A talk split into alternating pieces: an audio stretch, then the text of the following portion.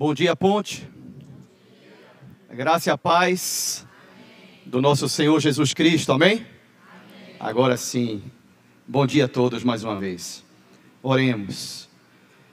Pai, Pai Celestial, que a tua igreja possa transbordar do pleno conhecimento da tua vontade, em toda sabedoria e entendimento espiritual, a fim de que possam viver um modo de vida digno do Senhor, para teu inteiro agrado, que eles possam frutificar em toda boa obra, sempre crescendo num conhecimento prático do Senhor.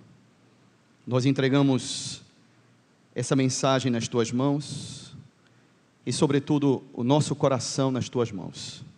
Em nome de Jesus, amém. Meus irmãos, hoje nós iniciaremos uma nova série de mensagens baseada na carta do apóstolo Paulo aos Colossenses. A carta foi escrita na primeira prisão de Paulo em Roma. Paulo teve duas vezes preso em Roma. Na primeira prisão, ele recebeu a visita de Epáfras, que era o pastor da igreja de Colossos, a cidade de Colossos, daí a carta aos Colossenses, é como se fosse Recife, Recifenses.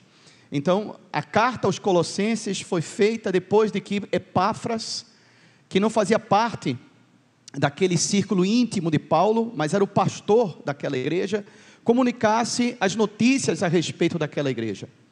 E essa série de mensagens, ela visa expor, mais que nada, o conteúdo da carta aos Colossenses e de que maneira aquela igreja estava sofrendo com determinadas pressões culturais que tentava o povo de Deus a se afastar da esperança do evangelho da graça de Deus.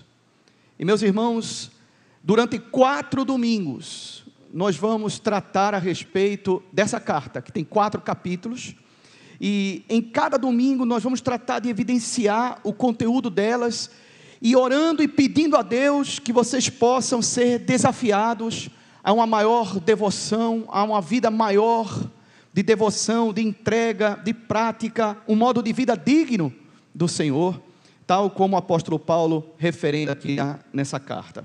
A carta aos Colossenses, ela tem dois propósitos fundamentais, dois propósitos básicos. O primeiro é combater uma heresia, uma heresia que se infiltrava na igreja, uma heresia que era extremamente complexa, muito complexa. Um sistema, uma heresia, um sistema teológico fundado em determinadas ideias que são contrárias ao fundamento já estabelecido. Isso é uma heresia. A heresia, segundo Moody, ela tem uma deformação.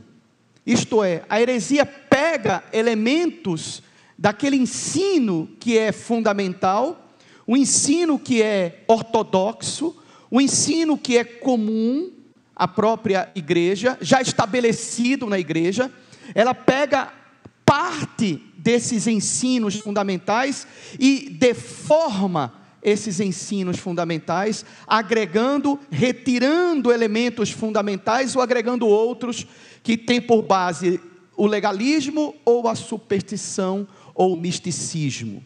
Mas seja como for, uma heresia, ela parte daquilo que já está estabelecido para fundar coisas novas. E ela atrai muita gente.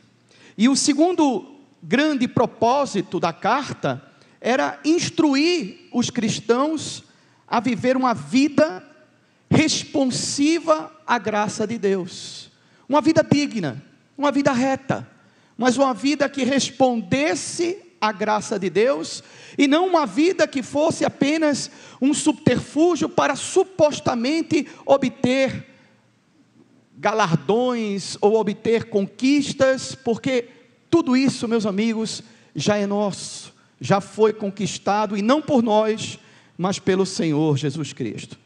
Mas eu vou tratar dessa heresia. Nesse domingo eu vou tratar dessa heresia que de tão complexa, ela foi chamada de heresia colossense. Essa heresia era um sistema que trazia elementos do cristianismo, ela começava com elementos fundantes da fé cristã, mas ela trazia também, por outro lado, elementos do judaísmo, de um legalismo muito forte, que obrigava os colossenses, os falsos mestres que divulgavam essa heresia, obrigavam os colossenses a guardar festas, dias, a se circuncidar, inclusive, a guardar determinados costumes da lei mosaica do Antigo Testamento. E por outro lado, ela trazia o que não era estranho à Grécia daquela época, ela trazia elementos de uma filosofia, uma filosofia mística, uma filosofia que misturava o, o, elementos da filosofia de Pitágoras. Pitágoras foi aquele que lhe atormentou no ensino médio, né, com o teorema de Pitágoras, foi ele.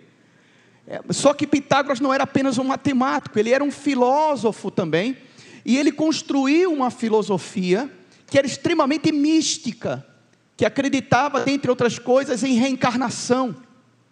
E além dessa filosofia pitagórica, havia também elementos de um de um espiritualismo platônico, de um dualismo platônico, de uma separação entre corpo e alma, corpo e espírito, considerando o corpo como algo ruim. Platão dizia, abre aspas para Platão, o corpo, no Timeu, o corpo é a prisão da alma.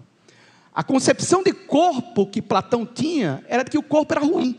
E essa filosofia incorpora isso do platonismo, mistura com o pitagorismo e transforma também elementos da superstição daquele povo e envolve tudo numa filosofia. O negócio era muito complexo. Era muito complexo. E aí Paulo vai e nessa carta ele destila elementos muito importantes necessários ao combate de qualquer heresia e depois, muito profundos inclusive. Paulo combateu essa heresia com armas espirituais. Ele combateu essa heresia com oração e combateu essa heresia com conhecimento verdadeiro, conhecimento revelado, vindo do alto, um conhecimento que mostra a suficiência da graça de Deus para a nossa vida e a supremacia de Cristo sobre toda a criação, sobre tudo que existe. A supremacia de Jesus, que é o Rei de todo o universo, visível, invisível. Que sobre ele, sob ele, sob, debaixo dele, está todo o poder, todas as potestades, os principados, os governos. Nada, não existe um palmo no universo que não reclame e diga: Eu sou de Cristo. Tudo, absolutamente tudo, de material, de espiritual, de visível, de invisível, de reinos daqui da terra, de governos, de reinos celestiais, de governos celestiais, absolutamente tudo, tudo está sob a supremacia, o poder, o controle, o domínio, o reinado de Cristo. Amém? E isso me inclui, e lhe inclui também. Então, Paulo, ele combate essa heresia afirmando essas duas coisas. E, aliás, densas cartas do Novo Testamento e até os evangelhos foram escritos para combater elementos como essa heresia colossense. Há determinadas afirmações nas cartas de Paulo a determinadas afirmações nos evangelhos que são um combate explícito e frontal a essas heresias, como essa da heresia colossense. Mas como eu disse, Paulo, ele trata de combater isso com armas espirituais. Em primeiro lugar, com a oração. E eu vou lhe convidar para que você abra a sua Bíblia no primeiro livro de Colossenses, quer dizer, no primeiro capítulo de Colossenses, quero dizer, Primeiro capítulo de Colossenses, versículo 9. Nós vamos fazer essa leitura que vai aparecer aí em, em projeção. Veja como Paulo intercede em oração em favor dos colossenses. Ele diz no verso 9: Por esta razão também nós, desde o dia em que soubemos disso, não deixamos de orar por vocês e de pedir que transbordem do pleno conhecimento da vontade de Deus em toda sabedoria e entendimento espiritual. Isto é, o que Paulo está dizendo aí é que nós devemos ser preenchidos com o conhecimento de Deus, que devemos ser preenchidos com a sabedoria de Deus, a fim de saber julgar as coisas, o que nós ouvimos, o que vemos pela internet, aquilo que é pregado muitas vezes e que você ouve em algum lugar, e que você possa ter entendimento espiritual a respeito da sua vida. Paulo usa uma palavrinha aí que é epignosis. O conhecimento verdadeiro, o conhecimento que Paulo está falando aqui que devemos ser revestidos dele, cheios dele, é um conhecimento que é prático. Ele acaba redundando em prática. Ele não fica como os gregos pensavam apenas no nível da razão. Ele se transforma em algo prático. Ele se transforma em algo que tem uma amostra, uma expressão na praticidade, nos relacionamentos, no trabalho, na vida. O conhecimento de Deus não é apenas um conhecimento que fica preso à nossa mente, mas através do Espírito Santo, aquele, aquele conhecimento, ele transforma a nossa vida, ele transforma a nossa maneira de ver o mundo e transforma as nossas ações. E se isso não se produz, é porque o conhecimento que está na sua mente não é o conhecimento de Deus, porque o conhecimento de Deus faz isso, ele é prático, ele se transforma em prática. E no verso 10, Paulo diz: dessa maneira, poderão viver, olha aí a praticidade, poderão viver de modo digno do Senhor, para o seu inteiro agrado, frutificando em toda boa obra e crescendo, quer dizer, continuamente crescendo nesse conhecimento de Deus, que é um conhecimento prático. Verso 11: Assim vocês serão fortalecidos com todo o poder, segundo a força da sua glória, em toda perseverança e paciência, com alegria. O modo de vida de um cristão, ele é preenchido com perseverança, com paciência, com alegria. O modo de vida de um cristão é um modo de vida satisfeito. Ele não é um modo de vida insatisfeito, muito pelo contrário, é um modo de vida satisfeito. Ah, existe uma enorme satisfação mesmo que as circunstâncias não apontem para isso, mesmo que as circunstâncias não digam não, não revelem, não mostrem, não deem motivos para que você possa estar satisfeito, mas a sua satisfação não procede das circunstâncias que estão na sua vida ao seu redor, ela procede do Espírito Santo, ela procede da salvação da qual você foi objeto. E aí, meus amigos, Paulo diz: dando graças ao Pai que os capacitou a participar da herança dos santos na luz, em razão de que Ele, o Senhor, resolveu o nosso principal problema. E qual era ele? Verso 13 e 14. Ele nos libertou do poder das trevas e nos transportou para o reino do seu Filho amado, em quem temos a redenção, a remissão dos pecados. É interessante porque Paulo usa uma palavra para redenção, que era uma palavra muito comum na Grécia da época, que era justamente o pagamento, a palavra que se dava, o ludro, que era o pagamento que se fazia para libertar um escravo. Então Paulo usa essa palavra redenção para indicar que nós éramos escravos. Paulo usa essa palavra para indicar que nós estávamos presos em um campo de concentração, que antes éramos obrigados a pagar pedágios, a trabalhar exaustiva e cansativamente a fim de se obter a libertação futura. Porque, diferentemente da escravidão daqui do Brasil, que nós vivemos, a escravidão grega permitia uma libertação daquele que era escravo, desde que ele pagasse a sua dívida. Então, quando alguém chegava e pagava a dívida do escravo, ele era livre, completamente livre, ele não teria que trabalhar mais para poder pagar aquela dívida.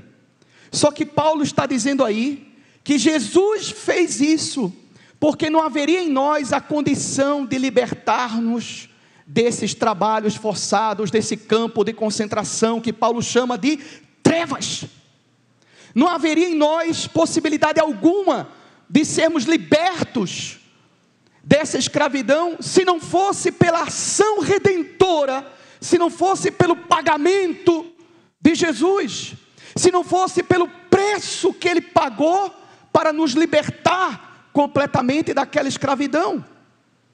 Observe que Paulo está dizendo: olhe, presta atenção, vocês, como escravos, vocês trabalhavam feito Sísifo, Sísifo da mitologia, que era aquele camarada que empurrava uma pedra rolante, sempre colina acima, colina acima, montanha acima. Daqui a pouco a inclinação não deixava você levar ela mais adiante e ela voltava para trás. Isso era o, o que Paulo estava dizendo, o trabalho de um escravo, do, de nós como escravos do pecado, pertencentes a um reino de trevas, seria interminável, inalcançável, e todo nesse trabalho cairia em inutilidade. Mas veio Jesus e pá! E pagou o preço para a nossa libertação. Redenção.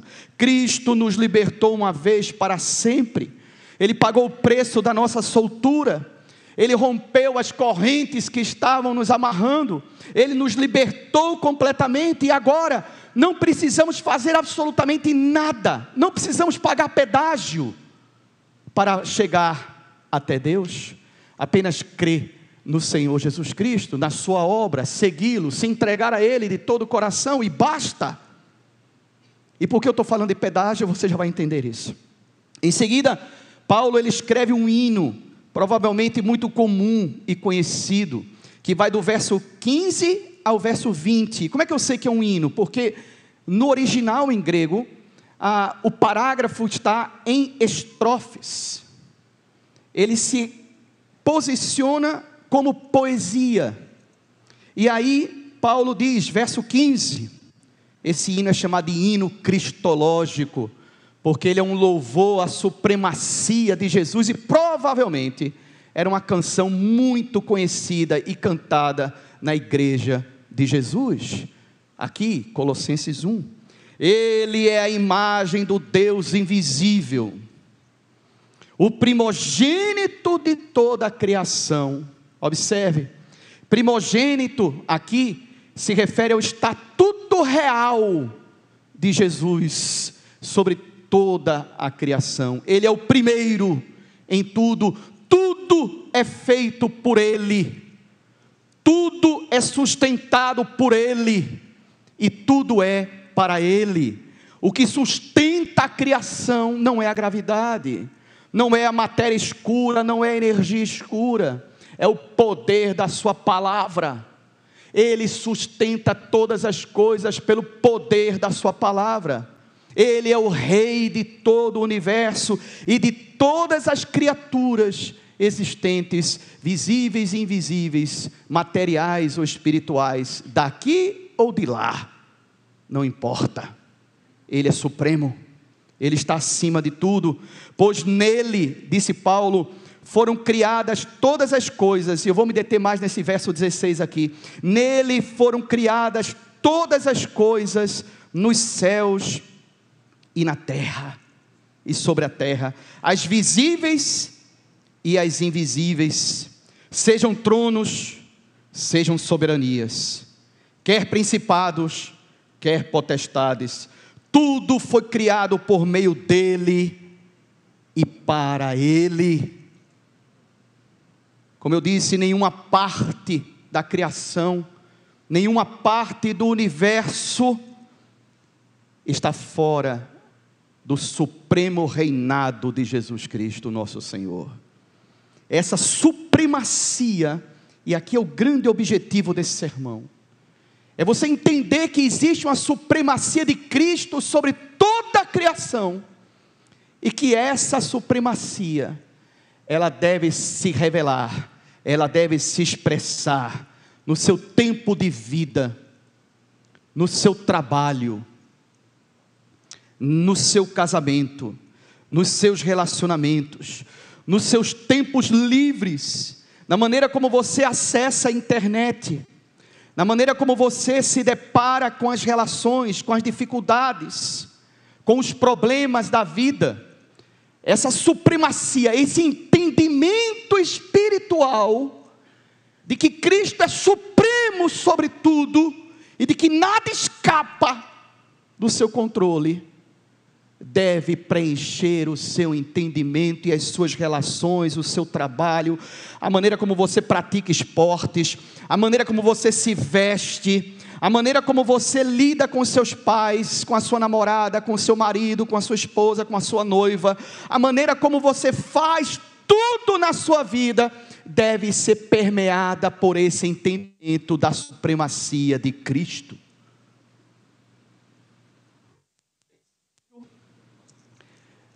Desejo, desejo de maneira imensa aqui, cheia, a full. Eu desejo que você tenha essa compreensão e direcione a sua vida para isso. Para os falsos mestres dessa heresia, chamada de heresia colossense, era preciso apaziguar certos seres celestiais era preciso apaziguar aquilo que eles chamavam de íons, que eram esses seres rudimentares que habitavam as estrelas. Era preciso pacificá-los se você quisesse chegar a Deus. Dito de outro modo, e aí vem a palavra pedágio. Era preciso cultuar aos anjos. Paulo trata disso no capítulo 2, próximo domingo a gente vai ver sobre isso era preciso cultuar aos anjos, era preciso pagar pedágio para esses seres espirituais que habitavam as estrelas, era preciso reverenciá-los, porque eles não permitiriam que você chegasse até Deus.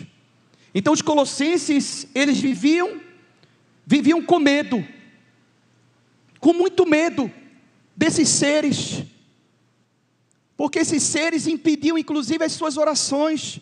Quando as suas orações subissem aos céus, tinha que se pagar um pedágio, tinha que se oferecer uma oferenda, porque senão ela não chegaria a Deus. E eles viviam com medo disso.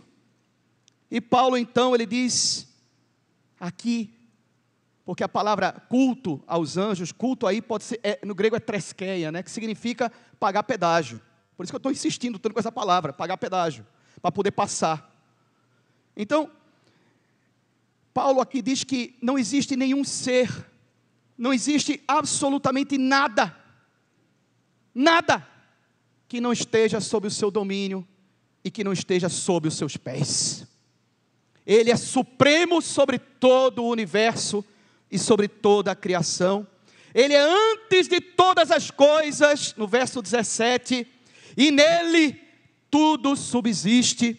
Cristo, meus irmãos, tem a supremacia sobre tudo, absolutamente tudo. E no verso 18, ele diz que esse tudo inclui a igreja. Ele é a cabeça do corpo que é a igreja. Ele é o princípio primogênito dentre os mortos para ter a primazia em todas as coisas, e Cristo não então não só tem a primazia sobre a criação, mas ele também tem o governo da igreja. Verso 19, ele é o verdadeiro pastor dessa igreja. Verso 19 e 20. Porque Deus achou por bem que nele residisse toda a plenitude, essa plenitude a plenitude da divindade, e que, havendo feito a paz, pelo sangue da sua cruz, por meio dele, reconciliasse consigo mesmo todas as coisas, quer sobre a terra, quer nos céus. E a palavra aí, reconciliar, é uma palavra que indica que houve pacificação, não entre nós, esses seres, mas entre nós e Deus. A paz com Deus foi obtida a partir do sangue de Jesus. Para finalmente Paulo concluir essa perícope, esse trecho do capítulo 1, Paulo escreveu: E vocês, que no passado eram estranhos e inimigos no entendimento pelas obras más que praticavam, agora, porém, ele os reconciliou, e observe essa expressão, no corpo Olha aí, o combate à heresia. No corpo da sua carne, mediante a sua morte, para apresentá-los diante dele santos, inculpáveis e irrepreensíveis. Porque aqueles heréticos diziam que o corpo era intrinsecamente ruim, mal. E Paulo está dizendo que o sacrifício de Jesus na cruz o corpo de Jesus que foi moído na cruz do Calvário foi a oferta aceita por Deus. O sangue derramado daquele corpo nos redimiu. Foi o preço que foi pago para a nossa redenção. Como disse o profeta Isaías, 700 anos de Jesus, ele disse: certamente ele tomou sobre si as nossas enfermidades e as nossas dores levou sobre si. E nós o considerávamos como aflito, ferido de Deus e oprimido, mas ele foi traspassado por causa das nossas transgressões e esmagado por causa das nossas iniquidades, e o castigo que nos traz a paz estava sobre ele, e pelas suas pisaduras fomos sarados. Meus irmãos, o que Paulo mostra aqui é que nós temos que de fato expressar essa supremacia de Cristo na nossa vida e entender que aceder ou ceder a essa teoria, a essas heresias que tratam de diminuir Jesus de alguma forma, é concordar com elas e é se afastar da esperança do Evangelho. Verso 23, Paulo diz: Se é que vocês permanecem na fé, alicerçados e firmes, não se deixando afastar da esperança do Evangelho. Eu tinha um, um aluno que hoje é pastor lá em São Paulo, na, no seminário, que ele tinha vindo de uma de uma rama bem pentecostal, e nós temos aqui alguns pentecostais também na igreja, e, e ele tinha vindo dali, e ele não conseguia ter tranquilidade na vida, em absoluto, porque ele me confidenciou, ele disse: Val, eu não consigo ter tranquilidade, porque eu não sei se eu pequei, se, se eu deixei de pecar. Cada vez que eu vou pegar um avião, eu fico morrendo de medo, porque se o avião cair e eu tiver pecado, pronto, eu já não vou para o céu. Ou se, por exemplo, ele dizia que não conseguia nem tirar um cochilo direito, porque quando ele cochilava sem orar, sem pedir perdão pelos seus pecados, quando o sono era mais forte do que ele, ele acordava desesperado: ai meu Deus, eu tenho que orar, eu tenho que pedir perdão. Ele vivia uma existência atormentada na sua alma. E é justamente isso que Paulo está dizendo aqui. Que quando você crê nessas heresias, como a de Colossos, você se afasta da esperança, da certeza, esperança aí é certeza, da certeza que o Evangelho te traz, da certeza de que você foi perdoado, de que você é amado, de que você é filho, de que você foi salvo pelo Senhor, independentemente do que você faça, independentemente do que você pense, você foi salvo porque o preço que foi pago na cruz do Calvário foi um preço pago pela redenção por nosso Senhor Jesus Cristo.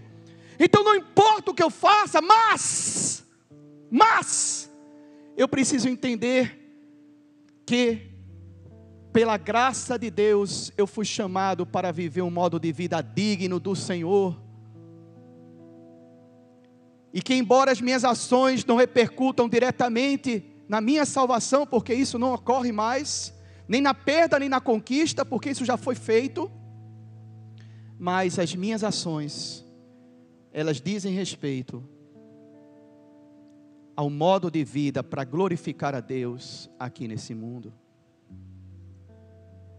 Então, meus irmãos, que esse entendimento da supremacia de Cristo preencha o seu coração de tal forma que você possa ter tranquilidade no tocante a qualquer acontecimento da sua vida, no tocante a qualquer acontecimento futuro, que você possa ter tranquilidade no seu coração, que você possa estar confiados, porque nós não estamos jogados à mercê aí da existência, abandonados, não.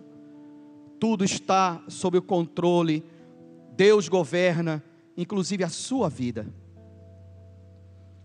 E até mesmo aqueles acontecimentos ruins, que ocorreram na sua vida, eles possibilitaram que você pudesse se achegar à presença de Deus. E quantas coisas ruins já aconteceram na sua vida, na minha, mas que Deus transformou isso em bem, em benefício. Trouxe você à presença dEle, manteve você na presença dEle, fez você se fortalecer nele e por isso mesmo, nós temos que entender que Ele é tudo, é supremo na nossa vida.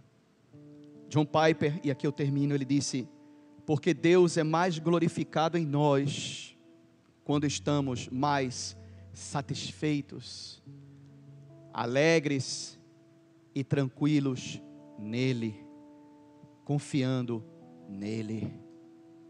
Amém. Fique de pé aí no seu lugar, por favor.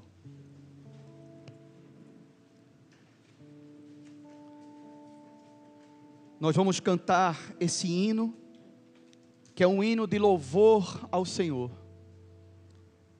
E em seguida vamos participar da ceia do Senhor.